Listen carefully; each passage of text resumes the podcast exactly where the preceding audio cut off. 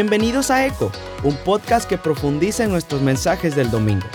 El podcast de hoy está basado en la serie Mente Sorprendida, Mind Blown. Esta serie te ayudará a tener una vida espiritual y emocionalmente sana, venciendo la depresión, la ansiedad y otros problemas que nos impiden vivir plenamente. En nuestro episodio de hoy, los pastores Alex y Evelyn nos hablarán sobre la ansiedad y la importancia de tomar control de nuestros pensamientos. Esto es Eco.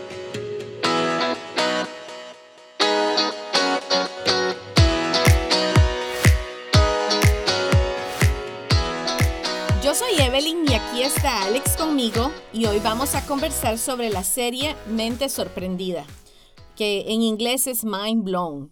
Nuestro objetivo con la serie ha sido romper conceptos equivocados que nos impiden hacer los cambios para vivir una vida sana y plena. Sí, muchas gracias por estar con nosotros. Yo soy Alex y recuerde que si tiene alguna pregunta puede seguir el enlace a nuestra página web que se encuentra en la descripción del podcast de hoy. Evelyn, en las semanas anteriores, en los dos podcasts anteriores, estuvimos hablando y discutiendo sobre dos conceptos claves para tener una vida eh, eh, sana y vivir una, de una manera más plena. El primero que trabajamos fue el hecho de que somos seres completos, no venimos en partes a la tierra, Entonces somos, fuimos creados completos, formados y asignados para cumplir un propósito en este mundo. En el segundo podcast, o en la segunda, sí, en el segundo podcast que hicimos, hablamos de que las emociones son parte de la naturaleza del ser humano y que nosotros tenemos la capacidad de controlarlas. Hicimos toda una explicación este, con respecto a que eh, el hecho de tener emociones intensas en algún momento no quiere decir que tenemos una enfermedad mental. Y hoy vamos a hablar sobre la ansiedad. Ese tema eh, que ha estado presente en la humanidad desde siempre, pero como que, pareciera que se ha vuelto más eh, eh, popular en los últimos años. Algunas personas nos han hecho preguntas sobre, sobre este tema de la ansiedad. Entonces empecemos por esas preguntas que, que nos han hecho. Una persona, por ejemplo, nos preguntó, y usted también puede hacer sus preguntas siguiendo el enlace que está disponible en el podcast, pero una persona nos preguntó si alguien podría desarrollar ansiedad de repente, sin haber tenido algo años atrás. Y me parece que esa es una pregunta muy importante. La respuesta es sí, en el sentido estricto, sí es posible que alguien que nunca haya tenido un problema de ansiedad, como una ansiedad clínica, lo desarrolle en, algún momento, como si fuera una enfermedad mental. Ahora, lo que sí es muy importante es que hay que definir los términos, porque en general, si nos preguntáramos quién ha sentido ansiedad, posiblemente la respuesta es todos. En algún momento todos hemos sentido ansiedad. El que eso se convierta en un problema más serio es lo que no nos ha pasado a todos. Es, un, porcentaje de hecho muy bajo. Y es que revolvemos o escuchamos frecuentemente a la gente usar eh, términos, eh, describir lo que sienten con diferentes términos, estrés, ansiedad, todo, todo eso. Entonces, hablemos un poquito del estrés. ¿Qué es, qué es el estrés? Para empezar por ahí, hablemos del estrés, ansiedad y creo que nos vas a explicar cuál es la diferencia entre, entre ansiedad y un desorden de ansiedad. Estrés es la respuesta física o mental a una causa externa, algo que me está sucediendo externamente que me eh, genera el estrés. Es una respuesta física, eso es importante retomando el concepto del que hablamos desde el principio, somos un solo ser integral, el cuerpo, la mente, las emociones, todo está conectado. Y el estrés es una respuesta que es mental, sí, porque tenemos pensamientos que nos invaden cuando estamos en, un momento de estrés, pero es física también, porque lo sentimos en el cuerpo. Puede ser que tenemos dolor de cabeza, tenemos un malestar estomacal o, sentimos esa, la llamada ansiedad, que ahí es la conexión entre el estrés y la ansiedad, porque la reacción, la ansiedad es la reacción del cuerpo al estrés. Ok y puede ocurrir incluso sin una amenaza real. Ahora, esa es la gran diferencia entre el estrés y la ansiedad. El estrés, hay algo que me está ocasionando sentir de esa manera. Tengo que presentar una tarea en, el, estudio, en la escuela, lo que estoy haciendo.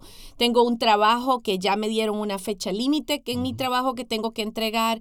Eh, tengo una enfermedad física, algo que me hace sentir mal y eso ocasiona estrés. Tengo problemas económicos o sea, hay un evento externo que me hace sentir el estrés. Y eso es normal. Y eso es normal. Todas las personas pasamos por eso. De hecho, el estrés podría incluso ser positivo. O sea, que yo siento un poquito de estrés porque ya viene la fecha límite o la hora en la que tengo que entregar mi trabajo, no me hace daño. Me ayuda a ponerme las pilas. Exacto, a apurarme y sacar lo que tengo que hacer. Ahora, la ansiedad se da algunas veces incluso sin que se esté dando una situación de amenaza. O sea, en realidad no me está pasando nada, ya lo tengo todo bajo control. Por ejemplo, utilizando el ejemplo de tener que entregar una tarea en la escuela o tener que entregar un trabajo en una fecha límite, algo en el trabajo. Yo, hay, yo siento un estrés porque tengo que cumplir, tengo una fecha límite, pero podría también sentir ansiedad aun cuando yo sé que tengo tiempo suficiente para terminar, que tengo la capacidad para hacerlo y no hay una amenaza real, no hay nada real que me diga voy a ser incapaz de lograr esto o algo me va a pasar, voy a perder mi trabajo, etcétera. Todo ese tipo de pensamientos que empiezan a, a, cautivar la, a la, mente de la persona son los que ocasionan la ansiedad. ¿Qué pasa si esa ansiedad no desaparece? Si, porque, porque tal como lo estoy entendiendo, la ansiedad se podría dar y, va a desaparecer en algún momento cuando ya se resuelve la, situación, cuando ya pasó el examen, eh, etcétera, ya se, se, elimina. Pero hay personas que dicen, no, yo me mantengo en un estado de ansiedad. Y a eso es a lo que llamamos un desorden de ansiedad. O sea, cuando ya la persona está teniendo un problema constante donde la, donde la ansiedad le viene de la nada. No hay un estrés no hay una situación específica externa, sino que la persona de repente empieza a pensar, generalmente esos pensamientos son negativos, muy negativos, y son eh, eh, abrumadores, o sea, la persona siente que no puede controlar esos pensamientos. Ahora, hay diferentes tipos de desórdenes de ansiedad, no hay uno solo, hay ansiedad social, hay, hay fobias, hay ah, ansiedad generalizada, hay ataques de pánico, todo eso son ya categorías diagnósticas que se han hecho en la psiquiatría y en la psicología para definir los desórdenes de ansiedad. Ahora, lo importante es que solamente un pequeño porcentaje de las personas son los que tienen un desorden de ansiedad en sí. La mayoría de la gente pasamos por momentos de ansiedad. Sí, es ese momento en el que decimos estamos angustiados, estamos nerviosos, no nos sentimos a gusto. Y hay problemas más serios que están conectados y si vivimos constantemente con ansiedad. Tenemos problemas del corazón, podemos tener problemas digestivos, tenemos problem tener problemas en el sistema inmunológico. O sea, la ansiedad como tal tiene un efecto muy negativo en el cuerpo. Tal vez aquí eh, sería importante, y déjame leer lo que compartiste en nuestra reunión del domingo y fue las características de ansiedad, que es la que todos tenemos, y las características del desorden de ansiedad, porque parte de la razón, una de las razones por las cuales estamos haciendo este podcast es precisamente ayudarnos y ayudarle a nuestros oyentes a que, a que no vivan atrapados por esa tendencia moderna de decir, ya yo tengo ansiedad, necesito ir al doctor, necesito tomarme una medicina, necesito, o sea, estoy en un estado eh, mental eh, de enfermedad y de ansiedad. Entonces, eh, dijiste varias cosas importantes. Dijiste que la ansiedad es una reacción normal al estrés o a una situación difícil. Se dispara por una situación específica, tiene un tiempo, tiene un principio y un final puede ser de ayuda o motivación, como lo acabas de explicar, y es una respuesta a situaciones tóxicas o a personas que están generando un ambiente eh, complicado, entonces decido apartarme. Pero explicaste que el desorden de ansiedad eh, eh, es distinto porque es una respuesta emocional intensa o desproporcionada. O sea, la ansiedad normal, digamos, tiene un, un estado más controlado. O sea, está ahí, pero la ansiedad como desorden ya de ansiedad que requiere un diagnóstico que va a requerir de un tratamiento es una reacción emocional intensa o desproporcionada que viene de la nada. No hay una, una, eh, un disparador, por decirlo de alguna manera, que sea el que genere la ansiedad. Dice que puede suceder por semanas o meses. Correcto. Que interfiere con actividades diarias se siente imposible de controlar y manejar y, e incluye pensamientos y sentimientos y síntomas físicos. O sea que sí hay un desorden de ansiedad que, que requiere ser tratado médicamente. Correcto. Eh, o sea, sí existe, hay un diagnóstico para eso y hay muchísimos más. No es solamente un tipo de desorden de ansiedad. Algunas personas tienen, como decía, la ansiedad generalizada o tienen solamente ataques de pánico o tienen solamente eh, un problema más de por ejemplo, hay personas que tienen esa, ese temor de salir de sus casas. Y si lo, incluso si lo conectamos con lo que ha estado sucediendo ahora durante la pandemia, eso se hizo muy popular. Gente que tenía muchísimo temor y muchísima ansiedad. Lo importante aquí es que la base de la ansiedad es el temor. O sea, eso es lo, el miedo es la emoción básica que se lleva, que lleva a la persona a esos estados, incluso clínicos y constantes. Y, y no es positivo, o sea, no, no es algo que debiéramos de decir, ay, yo, yo me quiero sentir con ansiedad, porque más bien es muy desgastante físicamente, por eso es importante mencionar que sí hay síntomas físicos cuando hay ah, un problema de ansiedad más serio. Pero lo que todos sentimos eh, durante la pandemia, en algún momento me incluyo yo, que durante el tiempo en que estuvimos encerrados, este, un día eh, pues me levanté y sentía ansiedad, ¿verdad? Esa cosa eh, que, ¿Qué va a pasar? que te cuesta un poco respirar pensando qué estará pasando afuera, me iré a enfermar, me iré a morir eh, de COVID y terminaré en un hospital y, después pasó, ¿verdad? Quiere decir que esa fue la situación que muchos experimentamos, pero no es, eso no era un desorden de ansiedad. No, es una respuesta a la situación estresante. O sea, hay un evento, hay algo externo que me hace sentir de esa manera y entonces mi cuerpo reacciona. Mi mente y mi cuerpo reaccionan ante esa situación estresante. Lo que, eh, lo que habría que hacer es esperar que pase, porque tiene que pasar. Normalmente va a pasar. O sea, eh, lo único que podría alterar que, que se incremente y que en vez de que pase se ponga peor es los pensamientos. Porque ahí es donde sí nosotros mismos nos boicoteamos, entonces empezamos a pensar todavía más negativo. Muchísima gente tiene un problema de ansiedad por la ansiedad. O sea, están ansiosos de que se sientan ansiosos.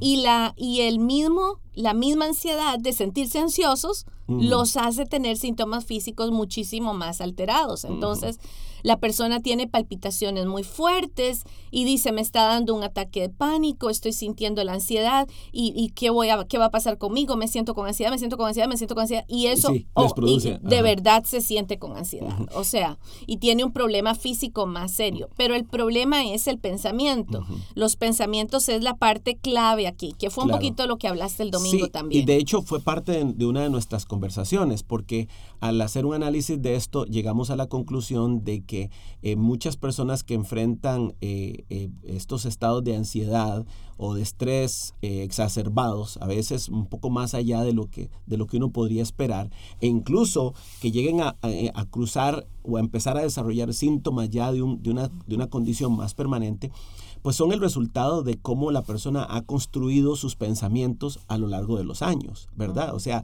de alguna manera nuestra mente eh, es clave en este proceso de tener una salud eh, emocional y una salud mental, lógicamente, la manera en la que pensamos. Entonces hablábamos de que muchas veces eh, cuando tenemos una reacción que es un poquito descontrolada, lo que debiéramos de ponerle atención es a los pensamientos que hemos construido antes de llegar a ese momento. Porque tú tienes a dos personas en este mundo que enfrentan la misma situación y con las mismas condiciones y las dos reaccionan de manera distinta, ¿verdad? Y, y, uno se da cuenta de que lo que hubo de diferencia es la forma en la que las dos estaban pensando o cómo han construido su pensamiento a lo largo de los años y cuando enfrentaron la situación simplemente se manifestó lo que ellos habían eh, construido mentalmente. Entonces, una de las cosas que hicimos y que queremos compartir con ustedes es precisamente este, este elemento de, eh, de qué es lo que dice la Biblia, de incluir lo que dice la Biblia con respecto a esto, porque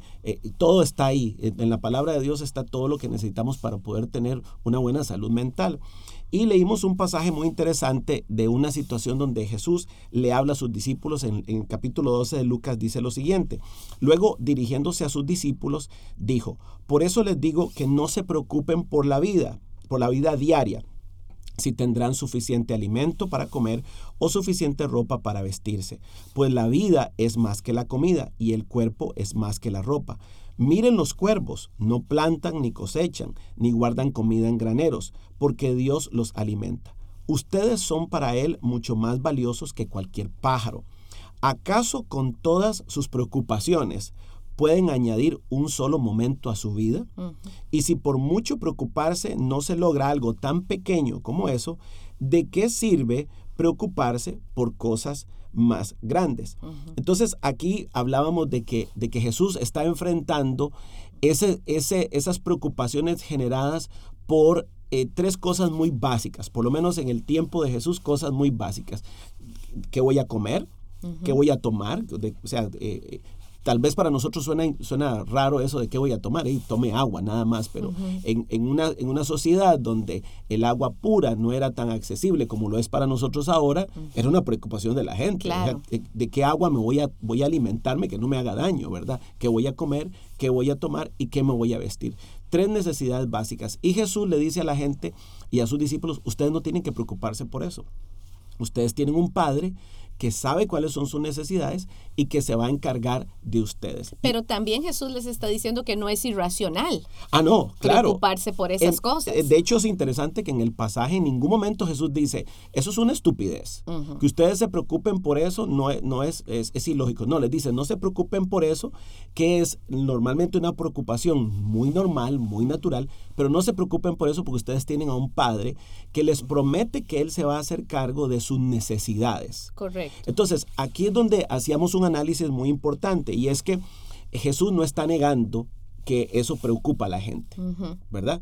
Pero, pero presenta la solución. Dice, tienen, confíen en Dios que Dios les va a proveer. Y para nosotros los hijos de Dios eso debe reconfortarnos, de que pensar de que Dios siempre va a proveer lo que necesitamos. No, ahora, el, problema es que habría que definir eso, qué es lo que necesitamos, ¿verdad? Porque alguien podría decir, yo necesito un carro del año o yo necesito hacerme una cirugía plástica. ¿Me explico? O sea, subimos a categoría de necesidad cosas que más bien son gustos o más bien son deseos. Y, no es que Dios te está prometiendo que Él se va a hacer cargo de tu cirugía plástica o del carro del año que quieres, ¿verdad? o, de los, o del viaje que quieres hacer a Europa. No, no, no está hablando de eso, sino que está hablando que de las necesidades básicas Él se va a hacer cargo. Pero también eh, eh, de manera eh, directa, Jesús trata el problema al decir, si por esas cosas pequeñas, que son necesidades básicas, que, son, que son preocupaciones naturales, ustedes pueden confiar en que tienen un Dios que les va a proveer, no hay necesidad de preocuparse de cosas más grandes. Entonces, aquí Jesús introduce este, este concepto maravilloso de que nosotros le asignamos un valor a las cosas en la vida a través de nuestra forma de pensar, de nuestra forma de pensar, que entonces cuando no se dan como nosotros las pensamos, entonces entramos en estados de estrés o entramos en estados de ansiedad, de pánico, o sea, y que tal vez nunca podríamos haber evitado si hubiéramos aprendido a asignarle el valor correcto a cada cosa, a desarrollar una mente en donde o una mentalidad en la que decimos, ok, esto es lo que realmente necesito para vivir, lo demás, lo demás son deseos que tengo pero no me voy a preocupar eh, de manera eh, eh, incorrecta o exacerbada por cosas que en realidad no tengo por qué hacerlo, ¿verdad? Y compartías con nosotros el domingo una información que me pareció a mí muy importante y que quisiera recordársela a la gente hoy porque creo que es eh, bastante reveladora de, esta realidad de cosas por las que nos preocupamos. Y esta fue una investigación que se hizo en los años 50 y este, decía que el 40% de lo que nos preocupa jamás ocurrirá. El 30% son cosas del pasado. O sea, que, ya no puedo cambiar, cosas que ya sucedieron no tengo por no puedo cambiarlas. Y ahí incluye y me parece importante mencionarlo porque es el, un tema que vamos a hablar en, un par de semanas, incluye trauma, porque muchísimas personas viven con ansiedad por traumas del pasado. Y hay una asociación muy grande entre eso que llamamos la ansiedad clínica con traumas del pasado. Pero vea que es solamente el 30% de cosas que además no puedo cambiar. El 12% son preocupaciones innecesarias sobre nuestra salud. Ok, yo creo que ese posiblemente si lo hubieran vuelto a hacer ese estudio en este, ese 12% sería un poquito más arriba, porque sí hay preocupaciones que hemos tenido y, y, algunas de esas han sido necesarias, algunas necesarias en medio de lo que hemos pasado. Y el 10% son preocupaciones pequeñas y de eso quiere decir que nos queda nada más un 8% de preocupaciones legítimas a las que le debemos prestar atención, menos de una de cada 10. Una de cada 10 preocupaciones que tenemos es legítima. Sí debiera yo de estar preocupado por eso.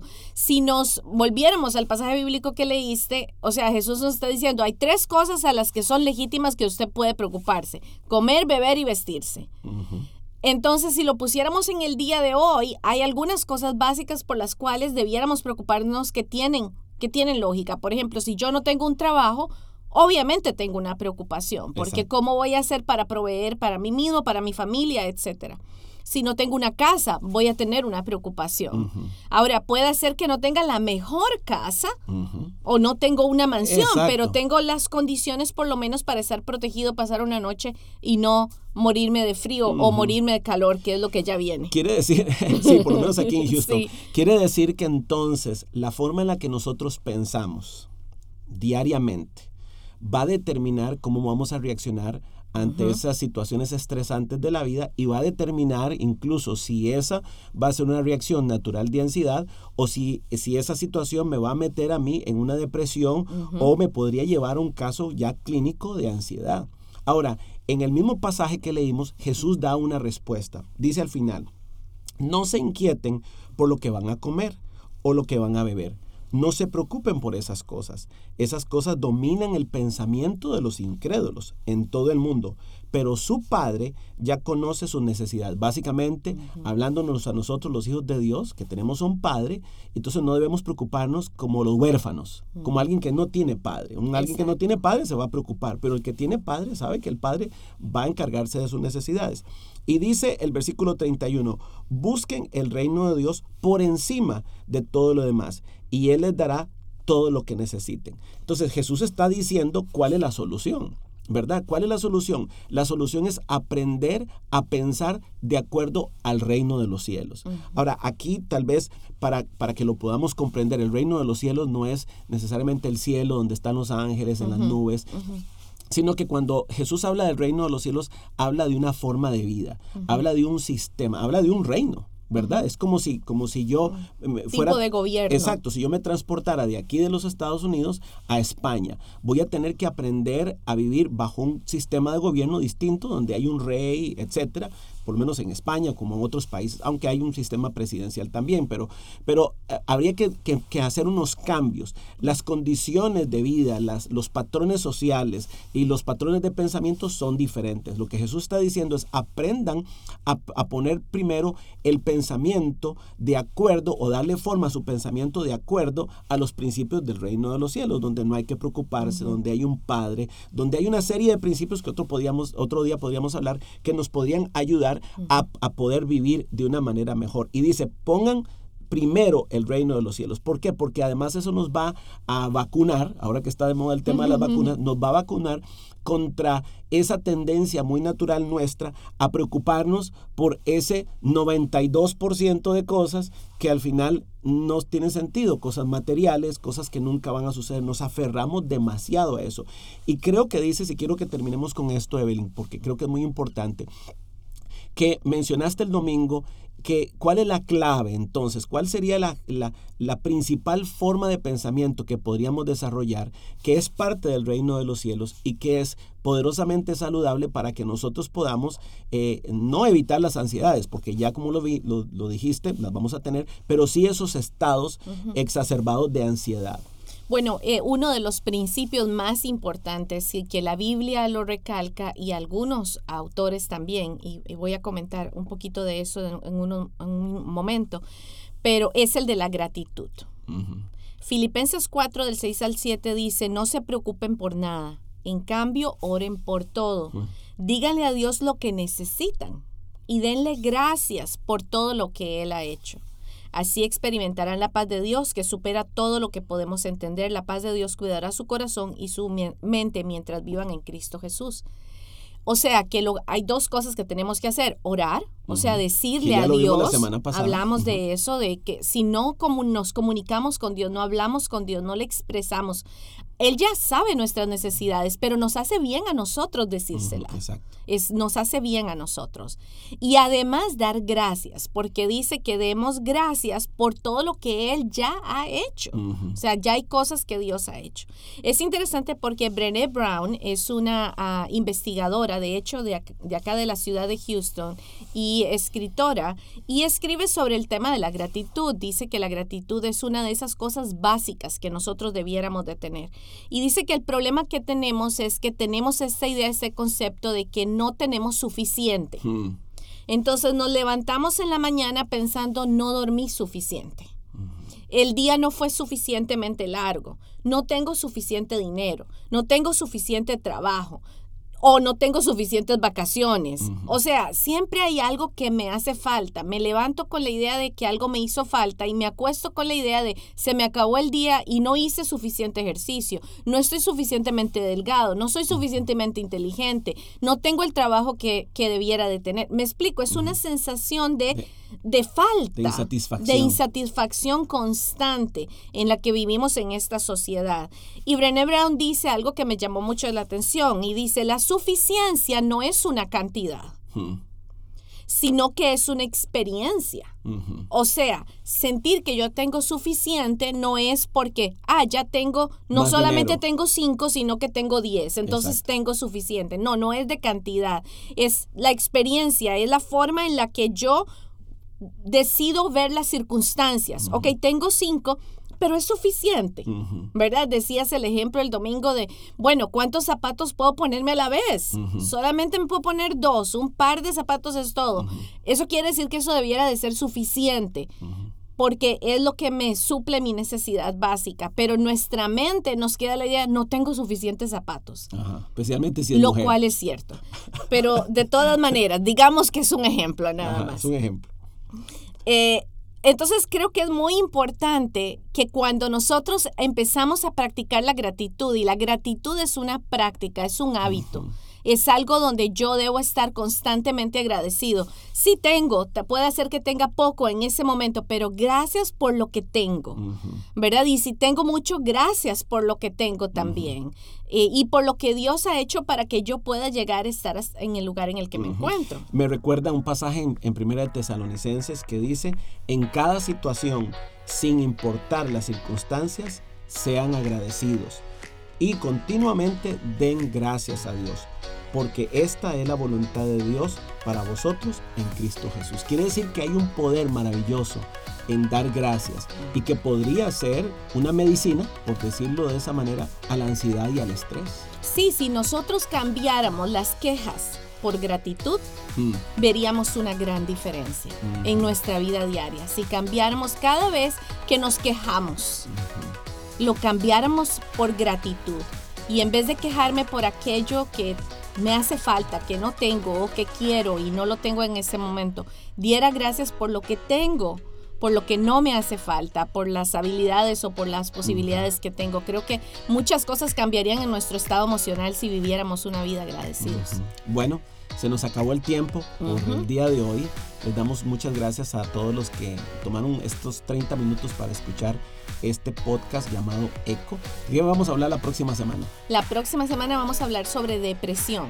La ansiedad y la depresión generalmente van de la mano, van muy juntas. Y vamos a hablar entonces de la depresión, que es además uno de los mayores problemas que la gente está es- enfrentando el día de hoy. Bueno, así, Así que, es nos, que vamos a hablar sobre eso. nos vemos la próxima semana. Muchas gracias por habernos escuchado. Gracias por estar con nosotros, nos vemos.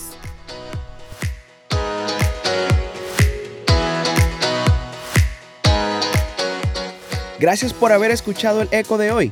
Si este episodio te inspiró, te invitamos a que lo compartas en tus redes sociales con tus amigos y familiares. Para más información sobre esta serie, simplemente dale clic al enlace en la descripción.